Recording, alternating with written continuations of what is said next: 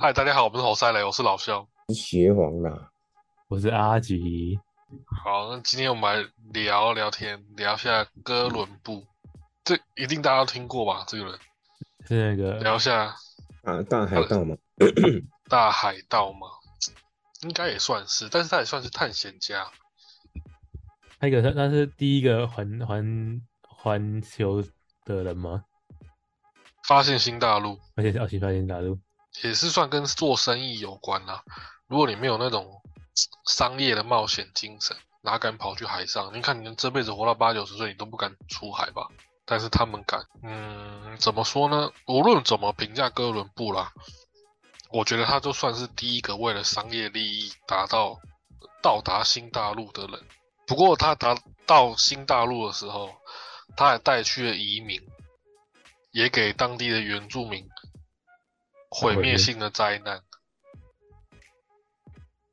哎，美洲大陆原住民，好像是因为欧洲人陆陆续续的过去，所以那边的原住民的死了大概九成五以上吧。除了本身的科技以外，还有它自然而然的，就是他们身上可能带了一些病原体，而、美洲大陆没有啊。嗯，那我们从哪个部分切入呢？我们从历史的时间点切入好了。很多学者认为，真正意义上的世界历史是从西元一千五百年开始，因为这一年西班牙改变世界，成为第一代的西欧强国嘛。但是，为什么说世界史会从一千五百年开始呢？因为这里讲的欧洲强国，如果你和东方文明、和中国文明相比的话，它其实也不怎么样。中国文明那时候强大，和欧洲比是强大很多的。只是说我们现在文明的科技当然是以欧欧美的力呃欧美的进步为主嘛。只只是说，欧美大概是从一千五百年开始有一个分界点。那我们先来讲一下，为什么西方人会一直要往东方去跑？八世纪的时候，八世纪现在距今多久？哇，有一千四百年前了啊、八百年了，没有八世纪耶，八世纪是八百年，就大概一千四百年前。哦我现在二十二世纪了，二三，对啊，现在二零二，哎，是一千两百年前。嗯，西班牙被异族的势力控制，在几个世纪的斗争之中，欧洲其实它都很混乱。欧洲有段时期，它被称为那个黑暗时期，大家有听过吗？嗯，没错，黑暗黑暗时时期就是属于那种很战乱，然后宗教又异常猖狂的时候，反正几乎就是没什么文明，打来打去。那西班牙人趁十字军变弱的时候取得胜利，那取得胜利也只是抵抗外部的战争。那一个社会，一个乃至于国家要发展起来的时候，就是要找个领域或是找个目标来做生意嘛。以前最常做的生意就是香料，以前的很多贸易、贸易和战争都是香料。你想象，其实以前如果你食物，你一整天的食物如果没有香料的话，那实真的是不太好吃。嗯，其实包含盐巴也是啊，盐巴嘛，甚至辣椒也是后来的香料。那我们讲回那时候，香料的贸易一直都垄断在地中海的沿海城镇里面。西班牙只能买到最贵的香料，有多贵呢？地中海的香料，西班牙去买已经算很靠近了，对不对？结果西班牙人去买地中海的香料，还比远在东方的印度和中国贵了五十倍啊！那简直就被坑他们了。对，只能说自欧洲自家人欺负自己欧洲人嘛。嗯，你跟东方来，你做生意啊，你会卖好一点的价钱，互通有无。啊，卖自己人就把你卖到死，贵五十倍。那可是香料，你又不可能不去触碰，不可能不去使用嘛。嗯，那没办法，西班牙人他一定要找对外发展、对外拓源的道路。十五世纪的时候，我们先讲那一段的历史，从八世纪，然后到现在十五世纪，欧洲和不列颠群岛都在打仗，比方说百年战争、红白玫瑰之战，就是所谓的蔷薇战争。而这时候，其他还能打的欧洲国家在打，而西班牙最穷，反而不能打，连打仗都没得打，这是很可怜的事情。因为其实打仗很多都是在比后面的财政，都是在比后勤。西班牙没得打，那他只好继续冒险，默默的冒险，默默的出海。为什么？我们小时候会听过一本书叫《马可波罗东游记》，因为东游对当时的欧洲来讲是很必要的。欧洲当时很混乱，既混乱又没什么文明，是不是？你反而会向向往其他世界的国度嘛？嗯，十三世纪的时候有一本《马可波罗东游记》，它里面也有写有关于东方。不错的，呃，时代背景、时空画面，还有东方有好的香料啊，像现在的东南亚，在更南一边，就是所谓的香料群岛，就是印度尼西亚，现在我们也称为香料群岛。嗯，而在当时十三世纪的时候，就有一批的欧洲人，根本就是克服了超乎。想象的风险来到了东方，那这本书它就在当时一千年前是很珍贵的嘛，可以走出西方欧洲的混乱，然后又有机会去东方拓源，或是带回来相对便宜的香料。而这本书还有这一个时空环境，就一直刺激着、刺激着当时的探险家，只要找到东方的新航线，你就不会再被。地中海被威尼斯的商人所剥削嘛，还能赚进千百的利润，因为你一样可以从东方找香料来，然后再卖给自己欧洲卖很贵嘛。换他卖五十倍，对，换我卖五十倍。其实以前的西方的航线基本上都是往东方去找香料，嗯，当然有找金银财宝。以前。以前东方的航线就相对于我们现在讲的美国梦，甚至应该还更更华丽、更灿烂。嗯，因为我们现在即使不去美国，我们也不是很慌乱、很战乱的世界嘛。你大不了不吃炸鸡，又不会怎么样。可以前那个时代，欧洲都没什么文明，吃有问题，整天打仗，还没什么文明，因此东方的。那种文化是对于西方是很吸引人的，很刺激西方人。即便在一千年前，那种落后的技术还敢往东方跑，我觉得我活一辈子我都不敢去海上冒险哎，但又不是又不是真的航航海王看太看太多，有很又不是不是都都死光了吧？能到的应该算是少数吧？能到了还被记载下来的，留到现在才是少数。嗯。当时西方是真的很向往东方的环境，一直跑，一直死。你看一千年前哪有什么技术？嗯，哪有什么声呐？哪有什么航海的东西？对啊？气候也是以前赌赌命的。对，以前的西方的东游记或是航海的冒险，都不如现在的小说或电影来得好。其实真正的历史是怎么样？是船长一直跟水手说。哎，你大家再撑一下，再撑一下，我们就可以到达一个岛屿。他根本不知道往东方航行会去哪里，他哪知道啊？以前哪来什么卫星？就是那种现代人我们很难想象那种冒冒险犯难的精神啊。嗯，而且以前出海的人，如果阿吉你是船长，你会真的很怕被你水手杀掉。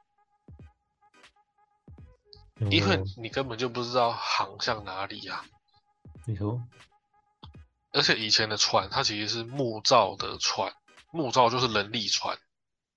嗯，一艘船大概有八成的人都在划桨。所以以前的航海根本就没有我们想的很很酷，很有好像很有风范的那种感觉，不是，那根本就是一场赌命之旅，就嗯，坐着木船，然后往东方的航线跑过去，这根本就难以想象。可，是文明还是这样子继续进行嘛？以前的冒险泛滥的精神，是我们现在人根本就无法去，我觉得应该算是实现了吧。其实现在这个时代真的和平很多。然后我们讲回当时的航海历史里面，那时候就是大航海时代嘛，嗯那个残酷根本就不是现在几句话什么大航海时代，还是各种电影、卡通、小说能带过的。那个就是一直冒险泛滥，一直死，一直死，可能死好几千、好几万才回去几个人，然后写历史。在无数的航海家里面，有一个人叫做克里斯多夫，不是洛南，是哥伦布。哥伦布的前名前面名字前面也是克里斯多夫哦。嗯出现了一个哥伦布嘛，我们现在讲他是不已经不只是西班牙了，还是世界历史上哥伦布也是一个英雄，就是我们现在讲的话讲嘛。可是我觉得讨论历史要有点更更客观、更有逻辑的的方向去讨论。那我们就谈论一下哥伦布到底是什么样的人。哥伦布哥伦布的本质是骗子，骗子，对他信奉于，他对当时人来讲是骗子。在一千多年前的时候，他相信地球是圆的。说实话，谁能想，如果你没有读个小学或国中，你走在路上，你会觉得地球是圆的吗？应该就只会知道自己想知的那块地而已吧。一般人根本就难以置信。但是哥伦布呢，他就异于常人，他一直觉得他所处的社会是和自己所想的截然不同，可能他脑子里本身有病吧。嗯但这种有病也是一种好笑或是轻松的讲法。总而言之，哥伦布就是觉得自己是一个与众不同的人，然后他觉得他所处的这个世界和大家所想的是不一样的，听起来很像预预言家，对不对？好像是什么未来的传说者。嗯在哥伦布的想法里面，从葡萄牙到日本，就是说他去日本也是很 OK 的。他觉得葡萄牙到日本到东方只有两千四百海里，而整个世界有六分之一是海洋。但是我们知道，我们现在当然知道实际的情况是比想象中更远。嗯但总而言之，哥伦布这个人很奇怪，他对于当时那个时代的人而言，他就是一个骗子，又是一个浪漫主义者，还是一个异常相信自己的人。他他的行为简直无法理解，他就是一直很想往东方跑，他就觉得真的现代人所看到的世界跟哥伦布他自己所想的世界是不一样的。这种人根本就超乎想象啊！所以他连跑都跑不同的方向，是这样子吗？应该说，他一直觉得这个世界和大家所想的不一样。嗯他那种意识就像是说，哎，我明年就可以去住火星，我这辈子一定可以上火星的一样，而且是要能去住哦，不是丢机器哦。嗯他的想法就不知道为什么就很领先那个时代。哦对于他的想法来讲，哥伦布的心理还有脑里的冒险，根本就注定你跟着他你就回不了家，而且你已经死定了啊！死定了。对啊，你要怎么在一千年前的技术环境里面去跑去东方，他还跑回得了家？所以从科学的角度上去看哥伦布是个骗子，也是不过分的事情。虽然他后来成功了，其实我觉得历史上很多人都是异于常人的人，真的太异于常人了。他会觉得自己就是想做做看，那做不了，做不了或不成功，大不了死掉嘛，对不对？嗯没死之前怎么样都有机会。哥伦布就是历史上众多人物之中之一啊，就是那种异常坚定、相信自己的人之一。嗯从哥伦布遗留的真实航海日志里面写，在方发现新大陆之前，船队的补给品早就已经快没了，航行时间远超过计划，水手处于崩溃的状态。哥伦布每天都在哄骗选手，再滑个三天，再滑个三天，也不知道为什么那些水手都没有杀他、欸。那些水手很好骗的，还是还是那个哥伦布强大的那个魅力。就不知道啊，就有那么一群人一直跟着哥伦布。以前的水手，他的薪水是很高的，因为我说过，以前的木木造船筏，有八成的人都要去划桨，不然你船哪能动啊？嗯以前你说什么帆船，那个风不吹你能怎么样？甚至更可怕的是，如果风吹歪的，可是你还是要往那个地方走，那你就只能靠人力更滑过去，硬滑，更要滑，就是想滑。嗯所以哥伦布也不知道用什么方法。总而言之，哥伦布很幸运，也很怪异，在水手们终于撑不住的前前几刻哦，水手已经开始酿起暴动了。他们真的看到一群岛屿了，看这根本就电影就根本就也拍不出这种情形。一般电视或电影看到那种情节，你只要转掉，干哪有这么幸运？就是真实航海日记已经记记载了这么苛刻、这么这么恐怖的情况下，竟然真的发现新大陆了。那我们从再从另外一个地方讲，哥伦布他是怎么出发的？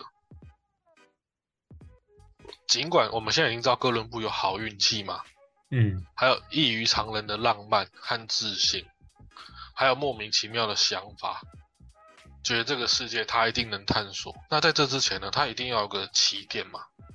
你说首先，他就要开始，就像现在的那个融资，或是找投资者，出海探险，尤其是远洋的探险，需要非常非常大的一笔钱。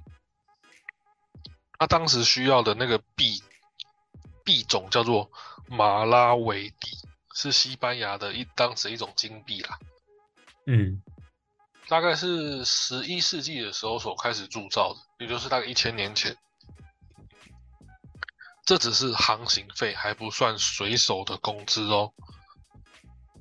为了这一笔钱，哥伦布找融资，你们猜他找了多久？所以为什么说一直我前面一直我前面一直强调这个人有多奇怪？他为了他这个理想，而且根本就没有，当时没有其他东西能佐证，因为他是第一个发现新大陆的人嘛，他是第一个诶、嗯他可以为了这个他自己心里所想的梦想，他花了十年，猜对嘞，真的是猜对了，非常奇怪。这十年来，他每天找人说：“哎、我要去东方航行，怎么样？要不要跟我？对哇，跟我一下，怎么样？”谁谁会相信他？那那那那他找了找了第一年找到人，那跟等了他九年呢，哎、这也有可能啊，是这样子吧？可能可能是旁旁边就收个小弟啊，因为他的他全部的人也不可能等到他第十年才出发嘛，对不对？那他第十年的时候也很幸运，所以我说历史上很多人物真的都很奇怪。你从后面角度来看，你可以学他的东西，但是根本就难以想象啊！就做一件事情十年，然后你是你而且还是被嘲笑布，九年，第十年成功。说不定他是被嘲笑十年啊，他只是找到更有钱的人说好随便了、反正我有钱，你就出去看看了、哦，就是最后是一个人一一一个一个历史往事一定是往事，资资资助他。要有一个基本的概念，就是说以前能出海的大团队都是往事，嗯，哪来那么多钱呢、对不对？对而且以前某方面而言，出海是要许可证的。像后来最有名的英国，就是现在有花在海贼王里面的什么黑胡子那些人，嗯，那个就是皇家海盗队啊，有牌照的杀人团队。哦，等于说哥伦布就不知道为什么，他对于当时的人，当时的人一定相信地球是中心啊，可是他嗯觉得地球不是中心，然后地球还是圆的，而地球有很多海洋，而我哥伦布一定可以找到冒险的岛屿，神经病，真的神经病，他就花了十年，一直到处找赞助。第一个被哥伦布看上的是葡萄牙王室，而哥伦布当时的主要依据啊，除了自己的想法里面，他参考了一个小本子，叫做《托勒密地理指南》，就是当时的一个数学家和地理学家写的书。嗯，那葡萄牙王室将哥伦布的提议转给他们葡萄牙的那种学术学术的讨论会。那如果你是葡萄牙的学术委员会，你会怎么想呢？一定是马上否决嘛，你正常人才会否决，嗯，一定会否决的，这样好像觉得大家因为，那个即便是有参考数学家的理论，可是又没有人踏上去去过。就像很多理论也是先假设嘛，先假设，嗯然后在后面慢慢慢慢求求证嘛，就是所谓的大胆假设，小心求证嘛。没错，那哥伦布葡萄牙王室骗不到，他又去找西班牙王室。嗯，那西班牙找到女王之后，女王也跟学术委员会开会，嗯，再否认，很正常。嗯，我们现在如果讲葡萄牙委学术委员会和西班牙委员会是白痴的话，那代表我们才是白痴，嗯，因为你要从相对正确的时空背景嘛，委员会都否认了。你说，然后哥伦布葡萄牙找完了，找西班牙，哥伦布再去找法国，再去找法国的时候，法国在开会讨论的当中，不知道为什么，西班牙女王超脱了王室的一些大臣啊，还有委员会的讨论，西班牙女王要她回去。这一段历史人们不太明白，留下来的东西也不多，总不能说女王跟哥伦布有有一腿，腿嘛，对不对？嗯，你现在只能这样想，大家都只能这样想。总而言之，明明王室、还有大臣、还有委员会都已经否决了，但是后来女王力排众议要哥伦布回去，女王还把自己王冠上的那个珠宝帮哥伦布做抵押，这根本就匪夷所思嘛。嗯，总而言之，哥伦布有第一笔最大的资金，还有所谓的那个信用背书了。哥伦布拿到女王的信用背书和资金之后，他就去骗其他商人，说骗也不是骗。就像我觉得很多后来所谓的金融的点子，他可能出发点都不是要骗人的，没错，只是他后来慢慢的不成功，慢慢的不那么顺利，然后投资他的股东就来告他说你是骗我的。其实很多金融的商业想法都是这样，而哥伦布是少数成功的那一个人，所以能被我们讨论。总而言之，哥伦布拿到女王的资金和信用之后，他再去找很多商人，不要说骗了，找很多商人，在筹到钱之后，赞助他，对，哥伦布就出发了。可是这根本就不是一个很明智的决定，这根本就真的只是一个冒险而已。对吧？而且我们从另外角度来看，哥伦布这个人还真够意思诶，他骗了一大堆钱之后，他真的去冒险，他真的去做事诶，他没有直接跑掉，对他没有跑掉哎，他撑了十年的这个浪漫，就像《海贼王》里面那个鲁夫他们觉得就是有空岛嗯，的那种感觉，对不对？只是鲁夫没有花十年，谁谁会花十年去做一个当时时空背景都无法佐证的事情啊？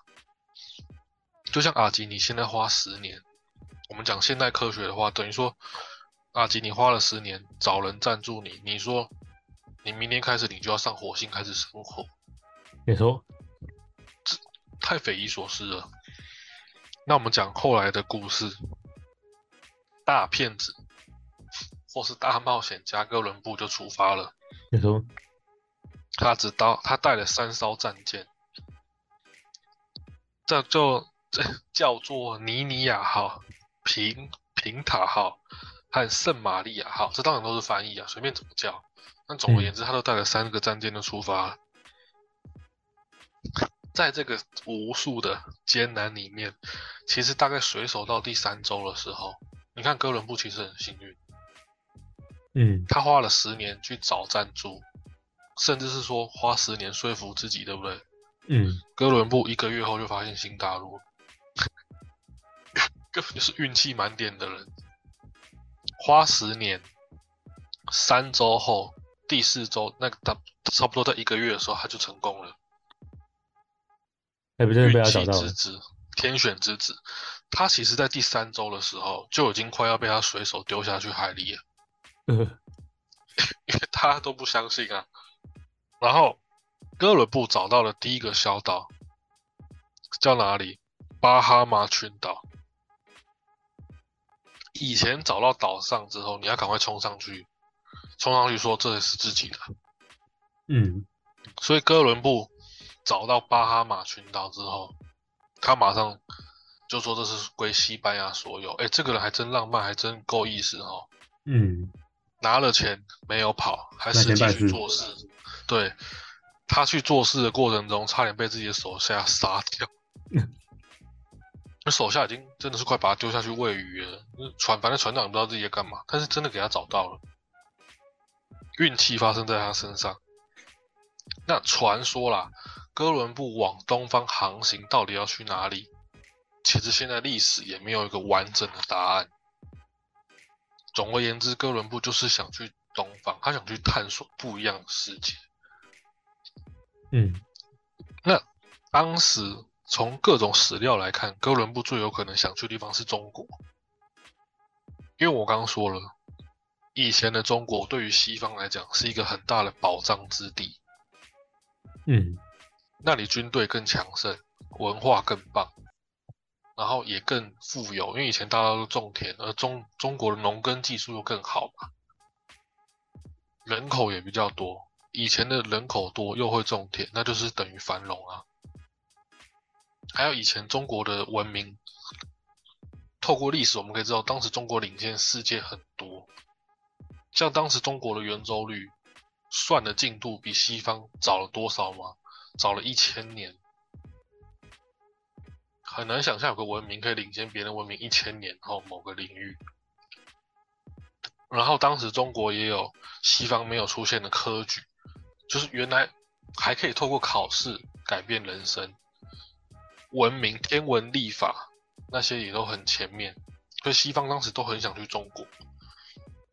那哥伦布本来是想去中国，而且女王还曾经写过预备信。现在看来，这个女王也是蛮蛮浪漫的，蛮酷的。嗯那个女王给哥伦布还有一封是给他一封，如果你有去到中国见到皇帝，你要给他的信。其实女王也不知道哥伦布到底要能去到哪边，但是他就先写着。嗯，不过后来我们现在来看啊，好险哥伦布跑到的地方是美洲，因为他如果去中国的话，他语言不通，他可能就被中国干掉了。他们美洲也是语言不通吧？但没差，但是他可以干掉别人啊。哦，就是干掉别人，但中国就是被干掉，就被被 被从抓文明。从文明的进度来看，他怎么打得赢中国人？当时欧洲怎么可能打得赢中国人？打不赢。欧洲人如果没有在海上找到其他殖民地，找到其他金银财宝跟原物料，西方的欧洲去和中方中国东方的中国打架，那一定必输的啊！嗯，没错。这这文明和人力根本就不是一个对等的，所以哥伦布真的很幸运。第三周、第四周，一个月后就找到新大陆，还找到美洲。哇，里面都是一些打不赢的，那打不赢欧洲的原住民，还有大量的天然的宝物嘛，嗯，自然资源就是天然宝物。所以你会发现现在的法律哦，自然资源就是你去，如果你不小心放火烧山了，你去滥砍树木，那些都是超重的，你去杀个人都不会有你去放火烧山或是砍木头还重，因为自然资源就是这么珍贵。你想一下，如果大家都可以随便去拿自然资源，那你大家都是亿万富翁啊。对啊，台湾不就一堆山老鼠跟那个盗采杀死？那以前以前大家都是山老鼠，那个木头那么珍贵，什么东西家具不用到木头啊？嗯，对不对？山老鼠跟沙石，那以前也是啊，以前自然资源就是最大的财富。嗯，你想象，如果你家后面有一坡有一个坡地，可以给你随便砍、随便抓鱼，没有许可证，多爽啊！哥伦布发现美洲就是这么爽，所以西班牙才开始在世界上有一席之地。你可以想象，西班牙本来是什么？本来是在欧洲连打仗都没办法打的一个国家、连打仗都不能打，多弱啊！还被想吃个东西还被剥夺香料，那五十倍贵的香料怎么买得下去？嗯，那他们还很有魄力耶，可以拿那个一笔钱出来去海上丢水沟诶。所以我说那个真的就是难以想象。历史上就是有一群难以想象的偶然，然后才把它变成可能，然后才把可能变成必然嘛。我们现在讲起来，这都是已经发生过的事情，听起来是必然的结果。可是这在当时根本就不可能啊！嗯，一个连打仗都打不起的国家，出海冒险，找到自然资源，成为世界上能喊得出来的西方一霸，对不对？嗯，西班牙就这样子在十五世纪上开始开始找殖民地了嘛，嗯，所以我们都知道后来西班牙无敌有无敌舰队，因为他越来越有钱了。没错，他之前打不起仗，反过来说他也没有因为战争而受伤过，嗯，所以他就有资本可以累积，然后还不会遇到当时更强的中国，没被别人打，自家人看不起你，懒得打你，他也没有被远在东方的其他人贬，然后西方，然后西班牙又找到了一堆自然资源带回西方，西班牙就崛起了，而且冒险它是会有路线的，有了路线你就可以重复嘛，对不对？没错，即便你可能只有百万分之一的机会，当时世界人口没有那么没有那么多啊，没错，所以整个欧洲加起来可能就那几百几千万人，然后跑出一个幸运儿，而且还是一个神经病，可以讲着当时文明无法理解，也只能靠乱讲十年的事情。哥伦布就是这么传奇。现在再怎么讲他版本的故事，都比不上他实际的经历啦。没错那，就等于说，比方说邪谎说他十年后要去火星住一样、欸，哎，啊，他十年后就住到了。那我我这个老同学本来住土城，然后十年后住火星，有。那我 我我，那我十年后要挖地心到找找到那个蜥蜴人，对啊，而且是要远超那个时代哦，对吧？对不对？这无法想象啊。然后哥伦布发现新大陆之后，有了冒险航线，他就可以一而三再而三的做。哥伦布航行了三次，嗯，完整探明到了怎么样去到北美。后来的人就前仆后继也跟着他了嘛。有一个人叫做佛罗伦斯·亚美利狗· 韦斯普奇，哦，这个名字超长了，这个名字超长了。后来后来的他后面的冒险家把这个地方称为亚美利亚美利加州，就是现在我们所说的美洲啦。嗯，所以其实哥伦布也不知道他去的地方就是现在的美洲。对他而言，他真的就是发现他心里这十年来梦想的新大陆、欸。哎，梦想成这真了是，就是就是我说的，不论现在怎么讲他的故事，都无法都无法好好的表明他的传奇的百分之一。嗯，哥伦布成功冒险的啊，但是他冒险的地方还自己还不知道自己那里就是美洲，所以现在的美洲其实是后面的冒险家去命名的。嗯，而哥伦布就是那个时代最传奇的英雄。等于说，我们刚刚说邪皇说十年后要去住火星的那个程度，结果邪皇以为自己是对住的是火星，结果其实他住到海王星了，他也不是。但是他依然成功了，而且他还很开心。那再讲个有趣的例子，哥伦布身上有带着中国的信，对不对？你说，然后他去到了新大陆，然后哥伦布到死前都以为自己去的是印度。你说这个人多浪漫？诶他他真的，他其实我不晓得他到底知不知道他自己在干嘛。他只想做他想做的事情。所以把这个故事完整的来说，邪皇想去做火星，结果大家说他其实住的是海王星，然后他后来自己想，这应该不是火星吧？那我可能到了冥王星了。所以他到底 知不知道自己在干什么？这整段传奇的冒险历程里面，最真实的有只有一段是最真实的，写在他航海日志日记里面，就是他到第三周开始的时候，他觉得他水手快要把他丢下去。所有传奇里面这段最真实，因为其实我们现在也很难解释去想象他是怎么说服那些王室和王室和商人的嘛。那那船上有王室的人吗？有王室也会派一些水手啊，皇家水手啊，嗯，啊那种人是被规定的嘛。对吧？嗯，好那我们总结一下哥伦布为何传奇。其实，哥伦布他是让世界超脱维度的人，超脱时代的人。他是嗯第一个人类历史上第一个真正为了商业贸易到达新大陆的人。当然了、他也为美洲的原住民带来灭绝的灾难嘛，因为后面的嗯冒险家就开始跟上了。嗯哥伦布他总共去航线三次，前两次他其实还没有带回去给王室那些真金白银，也还没有带回去香料。那他怎么那那那第一回去他怎么可以活着回来？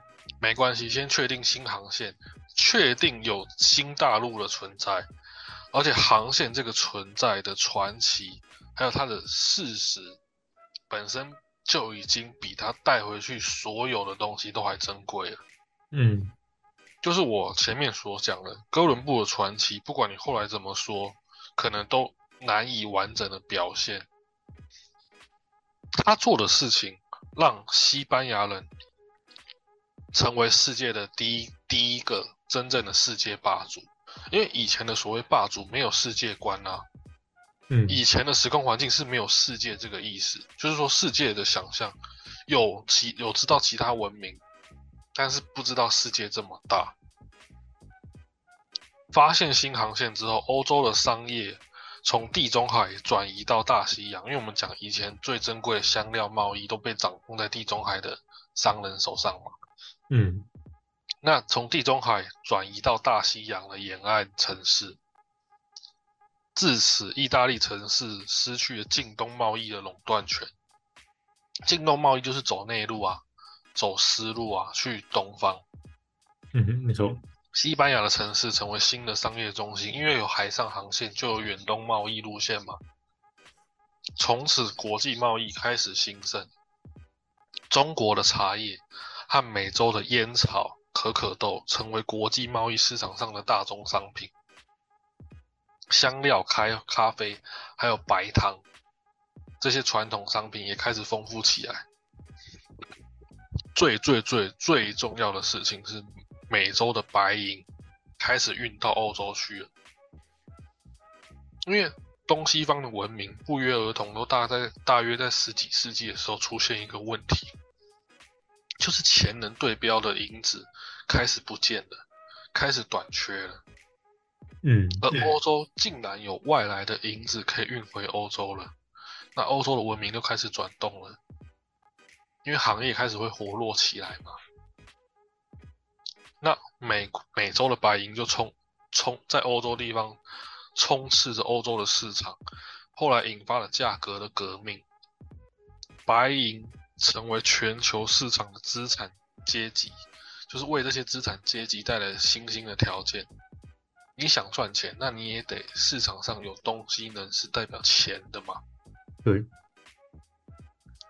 然后殖民者开始掠夺，殖民者有时候也代表文明的人，因为他们听起来很残酷啦，靠烧嗯烧杀掳掠。可是他一个一个国家或是一些集团，如果能对别人行行自进行烧杀掳掠，代表他比别人强太多了。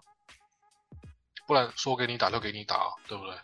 对，人类开始走出了那种混沌不明的时代，迎来了新的文明。你看他一千年前做的事情，到现在大家还在做。现现在哪有海洋上的国际贸易根本就没有停下来嘛？对吧？就一直都所以延续到现在。对，所以他做的事情让后面一千年前没有停下，而且还越演越烈，就是越来越兴旺。哥伦布或许是历史上最特别的一个人，因为其实很多世界上很多领域，它的前面都有人慢慢做嘛。嗯，就是比方说数学是从几千年前，是那什么古埃及什么几千年的文明一路算到现在啊。可是哥伦布他是第一个人，他第一个走走到新大陆，开发了国际贸易路线。哥伦布做的事情是人类历史上真正少有没有前者给他带来经验的一个一个一个指标吧。所以嗯哥伦布或许真的是历史上最特别的人。等于说，如果现在这个时代出现了一个可以制作什么穿越星际时空的人，那以后大家都去水星、金星、火星、什么海王星、冥王星那些，就说好，那我明天去火星上班哦，就是这么特别。嗯，目前根本就无法想象这种人，所以哥伦布在一千年前更是无法想象的那种人。结果他做到了，他成功了，他载入历史，那他载入历史。对啊，你能想象以后以后大家去星际旅行很普嗯遍吗？可现在根本就无法想象，所以在哥伦布的时代也是这样子的。那现在海上贸易、观光什么的，这根本就已经是家常便饭了嘛。嗯，没错，嗯所以今天哥伦布的故事就分享到这边，没错。希望大家觉得有意思，听得出来哥伦布有多么的特别。有意思。至于美洲的白银流入到欧洲引发的价格革命，就下一次再聊。哦，没问题。那你没问题的。好，大家拜拜。拜拜。拜